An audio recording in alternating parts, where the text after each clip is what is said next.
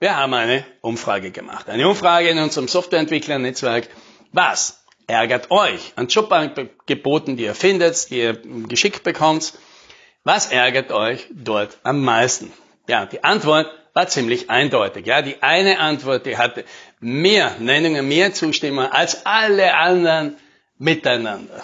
Ja, das war, dass das reale Gehalt nicht angegeben wird, sondern irgendetwas mit Mindestgehalt und Kollektivgehältern und, und der Bereitschaft zu deutlicher Überbezahlung und so weiter. Ja, also die, diese Sätze, die kennen wir ja, also die ärgern die Leute, weil sie natürlich sagen, was soll ich jetzt mit dem anfangen? Ich habe keine Ahnung, auf was ich mich da einlasse und da habe ich eigentlich keine Lust, Zeit irgendwo hinein, in einen Prozess hinein zu investieren, wo ich vielleicht dann nach ein paar Stunden draufkomme, dass man mit den Vorstellungen unüberbrückbar weit auseinander liegt. Das ist auch irgendwie nachvollziehbar, ja, weil persönlich wird es uns wahrscheinlich auch ärgern, wenn wir in einen Supermarkt gehen würden und dann steht da ein Joghurt, das würde uns ansprechen und da steht, dieses Joghurt kostet mindestens 25 Cent, aber vielleicht auch deutlich mehr. Wenn Sie es wissen wollen, fragen Sie doch an der Kasse oder eines unserer Service-Mitarbeiter. Ja, hallo und herzlich willkommen bei Talentvorsprung, dem IT-Recruiting-Podcast. Mein Name ist Alex Rammelmeier und in diesem Podcast erzähle ich, was im IT-Recruiting heute funktioniert und was nicht. Ja, und welche verrückten Geschichten unser Team dabei erlebt. So, jetzt ist es natürlich nicht so, dass die Unternehmen zu dämlich sind, um zu verstehen, dass die Leute wissen wollen, was sie für ein Gehalt kriegen, und zwar möglichst früh. Also, warum tun die denn das nicht? Ja, und ich möchte das hier aus unseren Gesprächen, die wir halt natürlich mit beiden Seiten hier immer führen, ein bisschen unsere Erkenntnisse dazu darlegen, um vielleicht ein bisschen ein Verständnis für beide Seiten zu fördern. Einerseits für die Entwickler, ja, weil da gibt's immer noch viele Unternehmen, die sagen, na ja, dann soll er halt einfach fragen, dann soll er halt einfach mal mit uns reden und dann können wir ihm das eh relativ schnell sagen. Ja, und da muss man natürlich sagen, ja, das ist immer leicht zu sagen, weil man der ist, der, der, der kontaktiert werden will und, und man nicht der ist, der diesen Prozess in Gang machen muss, der die Unterlagen zusammenstellen muss, der sich äh, sozusagen mal aufraffen muss, der die Zeit investieren muss und der vor allem viele Alternativen hat. Dazu hat man einfach keine Lust. Das ist dasselbe wie das unverbindliche Beratungsgespräch im Verkauf, auf das auch kein Kunde eine Lust hat. Ja? Wenn wir schon eine Vorstellung haben, ja, das könnte uns interessieren, dann wollen wir relativ schnell wissen, was kostet das? Und das ist jetzt unabhängig davon, ob wir dieses Geld zahlen oder dieses Geld bekommen, wie das halt beim Mitarbeiter der Fall wäre. So. Gleichzeitig möchte man natürlich auch ein bisschen das Verständnis fördern, ja, warum tun Unternehmen das? Und die tun das nicht, weil sie dämlich sind, sondern der häufigste Grund, also einer der, der, von mehreren Gründen, aber der, der am häufigsten ist und der auch, finde ich, der, der nicht leicht aufzulösenden Gründe ist, ist natürlich folgender. Das Unternehmer hat ja eine bestehende Mannschaft.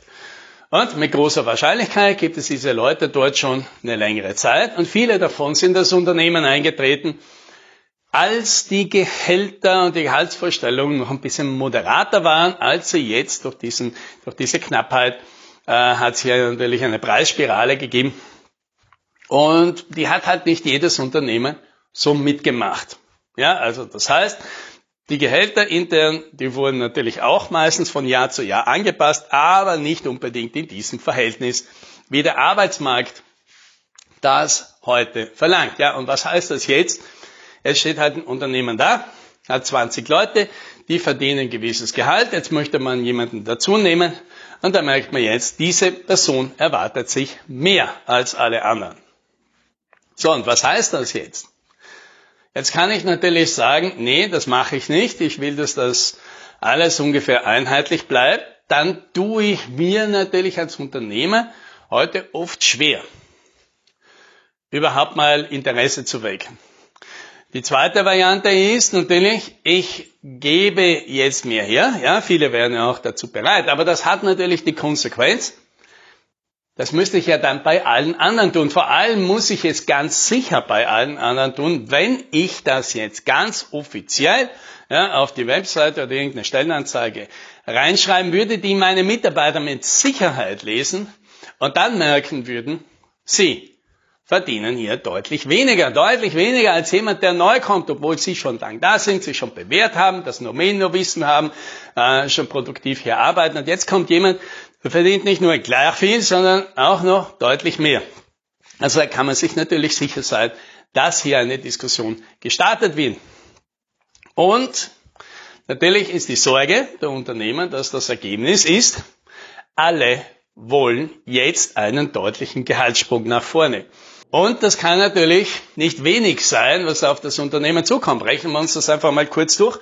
Auch bei einer Vorstellung, naja, die wollen jetzt halt 500 Euro im Monat mehr. 500 Euro, das ist ja auch vielleicht gar nicht so viel, weil die natürlich jeder sagt, ja, was bleibt mir da am Ende vom Monat noch übrig? 300 Euro mehr am Konto, ja. Also, das ist ja wirklich, da werde ich eh nicht reich. Ich glaube, das ist okay. Jetzt sagt das Unternehmer natürlich, ja gut, wenn du 500 Euro mehr kriegst, dann kommen bei unserer Seite noch Lohnnebenkosten drauf, ja, nicht nur deine Abzüge, ja, da sind wir dann schnell bei 700, 800. Was das kostet, multipliziert mit den in Österreich üblichen 14 Monatsgehältern, dann sind wir plötzlich auf 10.000 Euro mehr Kosten.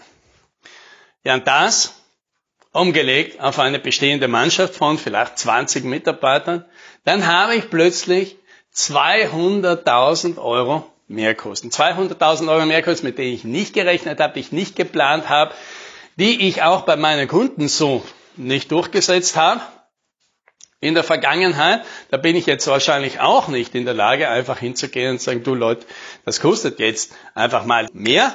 Ja, und das heißt, das würde mir ja, beim Unternehmen in der Größe, wo wir 20 Entwickler haben, wahrscheinlich alle Profite auffressen, wenn nicht mehr. Das kann sich halt so ein Unternehmen dann schwer leisten. So, wie kommt das jetzt da raus? Ja, kurzfristig vielleicht gar nicht.